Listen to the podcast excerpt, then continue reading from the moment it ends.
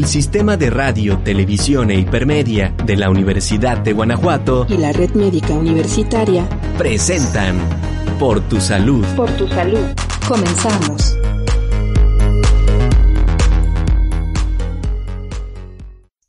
Hola a todos, ¿cómo están? Soy la doctora Vianney Contreras, coordinadora de Medicina Preventiva en Red Médica Universitaria.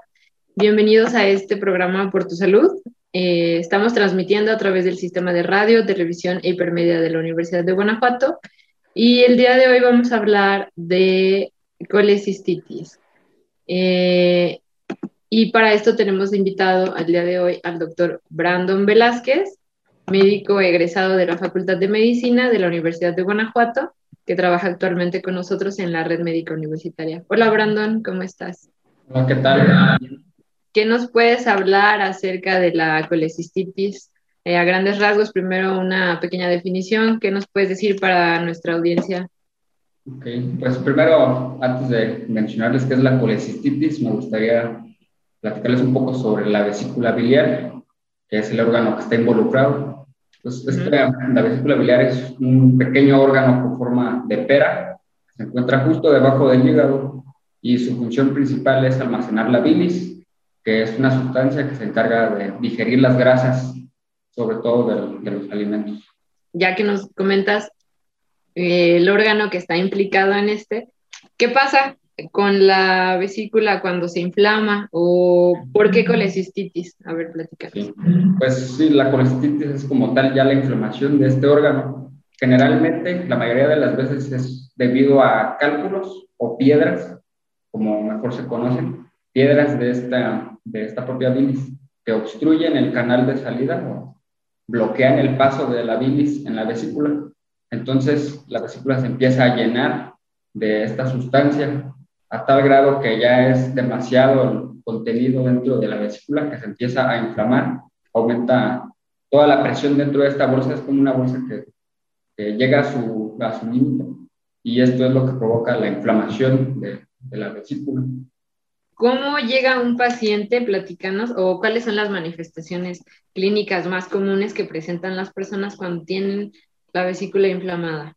Casi la mayoría de las ocasiones va a ser una persona, generalmente son mujeres de hecho, pero se quejan por dolor en la zona donde se encuentra el hígado, que es el, lo conocemos como el cuadrante superior derecho del abdomen. O sea, si dividimos al abdomen en cuatro partes, cuatro cuadros iguales, sería el cuadro de arriba a la derecha, justo donde está el hígado. Y el dolor se, se sitúa principalmente en, esta zona y sobre todo casi siempre va a ser después de una comida pesada, una comida muy grasosa, una comida muy irritante. Es un dolor muy agudo, muy ubicado en esta zona. También puede presentar la persona, la paciente puede presentar eh, pérdida del apetito por el propio dolor, ¿Alguna vez pacientes te han llegado con fiebre? Con fiebre también pueden tener fiebre, pueden ah, presentar también eh, pues malestar general por la propia fiebre. Cada una persona con fiebre va a sentir escalofríos, le puede doler el cuerpo, los huesos, los músculos. y es la propia inflamación la que provoca esta, el aumento de la temperatura. La fiebre es más como un mecanismo de defensa de nuestro cuerpo. ¿Y cuáles son las causas más comunes, doctor, de la colecistitis? Pues principalmente eh, nosotros tenemos bien identificados cuatro más bien factores de riesgo, que sería, primero, ser del sexo femenino, segundo, una edad mayor a 40 años, tercero, tener sobrepeso u obesidad, y cuarto, que es tener mucho, ser multipar, es decir, haber presentado muchos embarazos y muchos partos. Esos son los factores de riesgo. Pero también a esto obviamente le, vamos a agregar otras cosas menos, menos importantes, como la alimentación. Una alimentación con alto contenido de grasas, de irritantes, eso también va, va, a, ser, va a favorecer la producción de, de estas piedritas, estos litos dentro de la vesícula. ¿Y cómo hacemos el diagnóstico? Bueno, para primero sospechar en esta enfermedad, pues hay que preguntarle al paciente sus síntomas, todo lo que está presentando. Para nosotros primero pues ya pensar en que es una colecistitis. Ya que tenemos la sospecha, podemos pedir estudios, ya sean de imagen o de laboratorio. Los de laboratorio eh, puede ser la biometría hemática principalmente, para ver si hay datos de inflamación. Con este estudio podemos ver si los leucocitos, que son nuestras células de, defensa, si están muy elevados, ya nos está hablando ya sea de que está infectado o de que está inflamado la vesícula.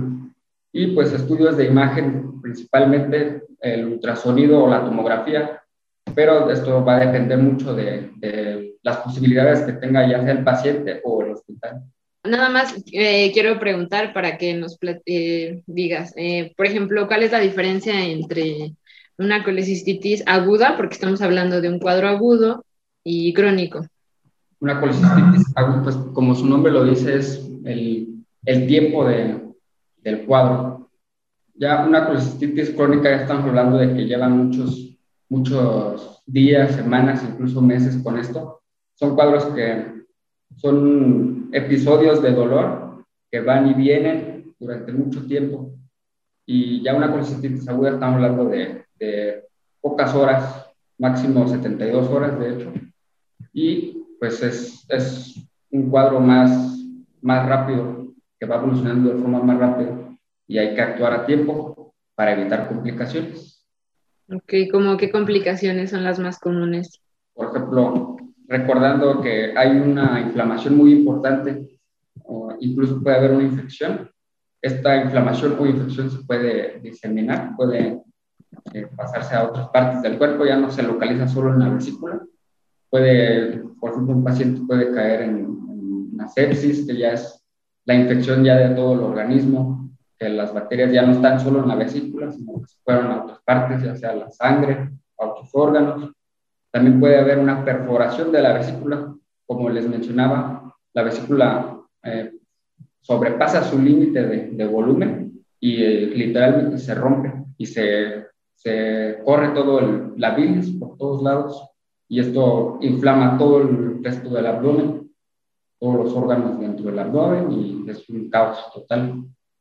En este caso, por ejemplo, bueno, ya que nos han dicho eh, acerca del diagnóstico, tenemos colecistitis, eh, bueno, em, el tratamiento, ¿tú a qué lo recomiendas o cómo lo orientarías? Bueno, anteriormente el tratamiento de cajón era la cirugía, es la cirugía de esta enfermedad se llama colecistectomía, que no es más que retirar la vesícula ya inflamada y pues retirarla del cuerpo y cerrar lo que se tenga que cerrar para que ya no haya más fuga de bilis. Pero en, los últimos años se han creado medicamentos que se encargan de destruir las piedritas. Estos medicamentos tienen poco en el mercado y todavía no se sabe qué tan bien funcionan.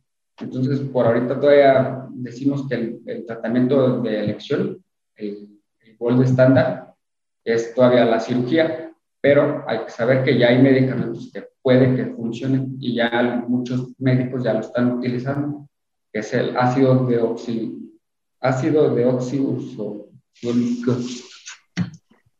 Ok.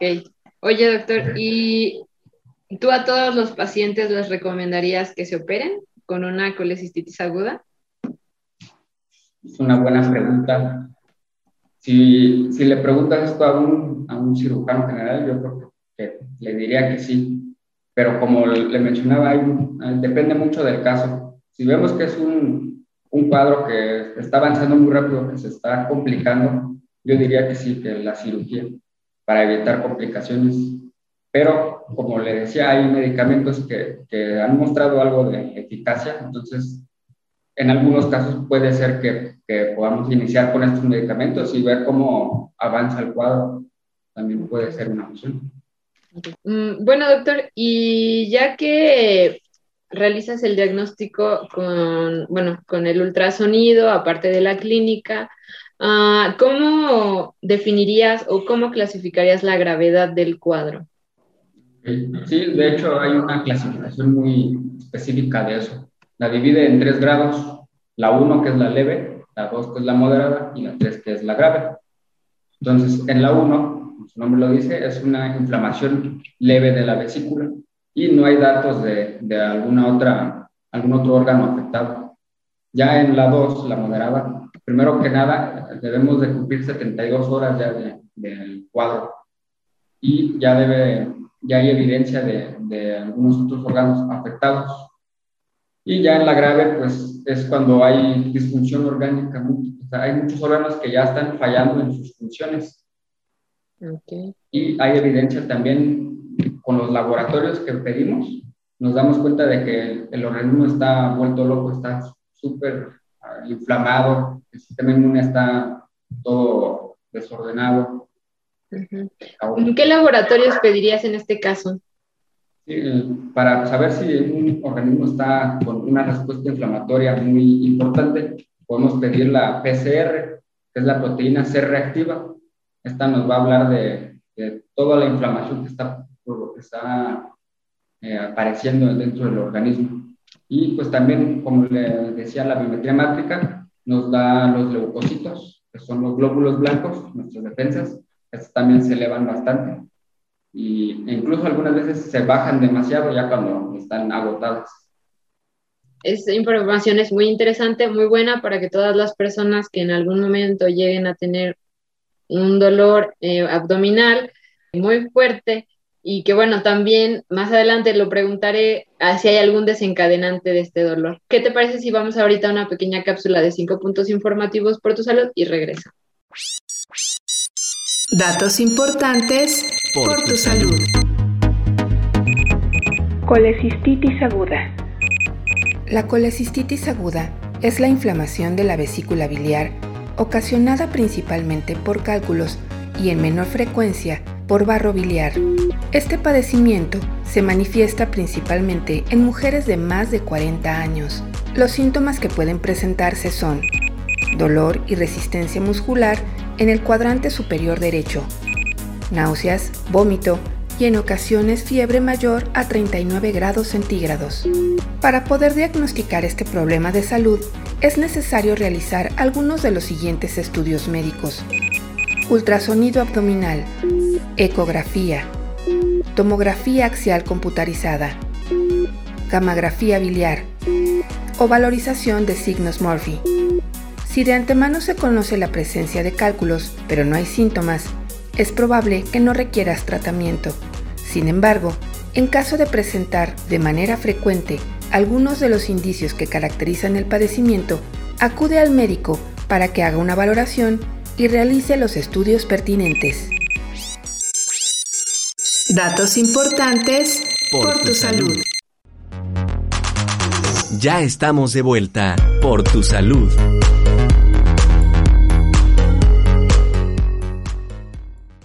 Ya regresamos de los cinco puntos por tu salud. Eh, estábamos hablando con el doctor Brandon Velázquez acerca de la colecistitis aguda, que es una inflamación aguda propiamente de la vesícula biliar.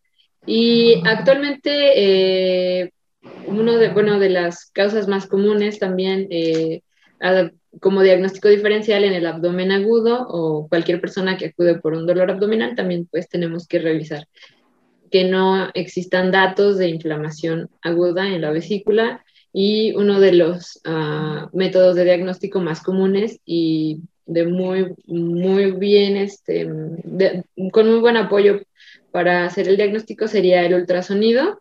Y bueno, ahora vamos a hablar del tratamiento, eh, porque, mm, doctor, platícanos, ¿qué es lo más recomendable en el tratamiento? Todas las personas que tienen colecistitis aguda es necesario mm, operarse? Sí, de hecho, hace, hace algunos años la, el único tratamiento que se conocía era la cirugía, la colecistectomía, que es, consiste en retirar la vesícula del, del cuerpo. Pero en los últimos años se han creado, se han inventado otras, otros métodos de, de tratamiento.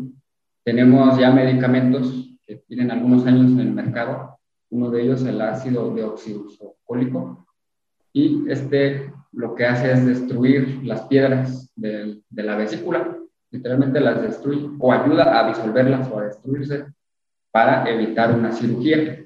Si bien tiene poco, no tiene tanto tiempo en, en el mercado, no se ha usado por tanto tiempo, sí se ha visto que tienen cierta función, pero habrá que valorar cada caso. Entonces, pues sí, valorar cada, cada situación, porque no todas, eso es un hecho, no todas las policistitis agudas se van a operar, depende mucho del caso. Puede haber situaciones en las que podemos iniciar con el tratamiento farmacológico y valorar cómo va avanzando la, el cuadro. Si vemos que con el medicamento están disminuyendo sus síntomas, los laboratorios están mejorando, eh, podemos continuar con este, por este camino y, y, afortunadamente evitar la cirugía. Pero en otras situaciones eh, puede ser que ya esté muy avanzado el cuadro, entonces pues ya el medicamento realmente no, no está muy recomendado porque estamos tomando un riesgo para el paciente. Aquí lo importante es eh, ayudar al paciente. Entonces, si, si iniciamos con medicamentos en un cuadro ya, ya avanzado, ya complicado, podemos caer, podemos provocar complicaciones. Entonces, en estas situaciones sí sería más recomendable irnos por una cirugía. Antes nada más existía la colecistectomía, que era quitar la vesícula, pero ya hay otra cirugía que es la litotricia. Consiste en destruir con láser las piedras, pero para hacer esta cirugía la, la indicación es que solamente exista un solo lito, una sola piedra que esté obstruyendo. Si ya son muchas piedras, esta cirugía se vuelve muy complicada porque tomaría muchísimo tiempo destruir piedra por piedra. Ok, ¿y cuáles serían las contraindicaciones, por ejemplo, para no hacer este tipo de cirugías? La contraindicación más importante es la pancreatitis, que de hecho es una de las complicaciones, o podría decir la complicación más temida de la, de la colicitis aguda. Si nosotros con nuestros estudios de imagen vemos, o incluso de laboratorio, con estos estudios vemos eh, o sospechamos en que el, el páncreas ya está implicado, una cirugía de este tipo no estaría recomendada. De entonces en el tratamiento quirúrgico, normalmente pues son menos los cuadros con una piedra, ¿no? O, entonces sí. yo creo que ahí te dirías que por la... La cirugía si vemos que ya es un cuadro que está muy avanzado. Sí, de hecho una colecistitis por una sola piedra es bastante raro. Casi siempre son muchas piedras ahí recomendarías más la, la colecistectomía laparoscópica. Y de, ajá, qué, qué, qué, bueno que me lo menciona. Hay dos tipos de colecistectomía actualmente. Antes era la cirugía abierta, que era abrir todo el abdomen y retirar la vesícula con esos instrumentos quirúrgicos, pero ya llevamos muchos años, eh, muchas décadas de hecho, con la colecistectomía laparoscópica, que ya consiste en bueno, la primera ventaja es que son, en lugar de una, una incisión o una, una, un corte muy grande, muy amplio, eh, lo cambiamos por cuatro pequeños cortes en puntos específicos del abdomen que dejan una cicatriz muy pequeña. Y esta cirugía también tiene la ventaja de que es más noble con el cuerpo. Como hay menos manipulación dentro del abdomen de la persona, va a haber menos daño o menos inflamación después de la cirugía. Y pues esto también tiene mucho que ver con el tiempo de recuperación. Por eso es que varía con cada estilo de cirugía. De tal forma que el tiempo de recuperación en la cirugía abierta, la colecistectomía abierta, es de alrededor de 14 a 21 días, siempre y cuando no se complique. Mientras que en la colecistectomía laparoscópica esta se reduce hasta 7 a 14 días únicamente, por lo mismo que le mencionaba. Bien, ya si vemos que, está, que la cirugía se complicó, pues entonces el tiempo de recuperación obviamente va a ser más, más prolongado. Ok, y de acuerdo a la, a la complicación, ¿hay medidas preventivas? Ya que una vez me han diagnosticado eh, la colecistitis aguda. Pues sí, hay medidas preventivas. Primero que nada, eh, recordemos los factores de riesgo. Hay algunos que obviamente no se pueden cambiar, por ejemplo, ser mujer, ser multípara, y ya tuvo sus hijos, pues ya no se puede evitar eso. Pero algo que sí se puede evitar es la obesidad. Entonces, pues... Los estilos de vida. Estilo de vida, ejercicio, una buena alimentación, eh, mantenerse en un peso un peso normal, no estar en sobrepeso, obesidad, evitar los alimentos que ya sabemos que, que provocan estos cuadros de policistitis. Ah, aquí platícanos, doctor, eh, acerca de este tipo de alimentos, porque a lo mejor muchas personas no conocen y normalizan eh, muchos alimentos que consumimos el día a día y no tenemos a lo mejor en cuenta este tipo de factores o este eh, riesgo que nos pueden implicar. Sí, los podemos dividir en grupos, eh, que son los lácteos, las grasas, las carnes, pero si nos vamos ya un poquito más específicos, ya como tal, el alimento, les puedo mencionar algunos. En lácteos, pues la leche, los quesos, las cremas. En las grasas, pues la, las carnitas también grasosas, las carnes rojas, el bistec, todo eso. Y también los irritantes, comer alimentos muy irritantes también provocan que se produzca, bueno, de hecho, el mecanismo detrás de todo esto es que estos alimentos estimulan a la vesícula a, moverse y a producir más bilis para digerir los alimentos. Entonces, como estamos ahí estimulando la vesícula tanto, llega un momento en que ya se sobrepasa su función. Oye, y en cuanto a la cirugía, ¿qué tanto es el riesgo? Platícanos. Sí, pues realmente es una cirugía que ya, ya se ha avanzado mucho en, en ella. Obviamente todo, todo tratamiento en sus inicios va a tener bastantes complicaciones porque todavía no se perfecciona, pero como es una enfermedad que es relativamente frecuente, las, las técnicas se han mejorado bastante. Podría incluso decir que es una técnica ya casi perfecta. Entonces, las complicaciones de estas cirugías son muy raras, pero eso sí, depende mucho de en qué momento las encontramos. Porque si ya vemos, si ya estamos con una vesícula que está demasiado inflamada, las cirugías se vuelven muy complicadas y puede haber, puede haber lesión en otros órganos durante la cirugía. Muy importante que los pacientes también sepan que cualquier dolor abdominal hay que acudir a urgencias y muy importante en estos casos no automedicarse, porque un paracetamol, un ibuprofeno, cualquier medicamento que nos tomemos en un dolor abdominal nos puede desenmascarar un cuadro y complicar eh, eh, la situación por la que inicialmente íbamos a acudir al médico, ¿no? Ya sea una apendicitis, ya sea una colecistitis, una pancreatitis. Es muy importante eh, comentar y, recomendar que no se automediquen, acudir siempre con nuestro médico y volvemos a tomar el tema, ¿no? De tener un peso saludable, tener una alimentación adecuada para prevenir. Entonces, si se van fijando, conforme vamos pasando muchos programas, eh, vemos que las bases de la mayoría de los padecimientos también van en cuanto a los estilos de vida. Comer frutas, comer verduras, hacer actividad física, eh, dormir, eh, acudir con nuestro médico, no automedicarnos. Entonces es una de las recomendaciones que todos los médicos le van a hacer a los pacientes y bueno, esta pues tampoco fue la excepción, ¿no? A lo mejor todo el mundo dice, bueno, pues quitamos la vesícula, ya se arregló todo y no pasa nada. Y no, nos damos cuenta que mm, todo lo que implica un mal hábito dietético, ¿no? Bueno, doctor, pues te agradecemos mucho eh, esta charla y agradecemos al público también. Estuvimos con el doctor Brandon Velázquez, médico egresado de la Facultad de Medicina de la Universidad de Guanajuato, actualmente laborando aquí en Red Médica con nosotros y agradecemos su atención en la emisión de este programa por tu salud. Los invitamos a ver la programación del sistema de radio, televisión e hipermedia de la Universidad de Guanajuato.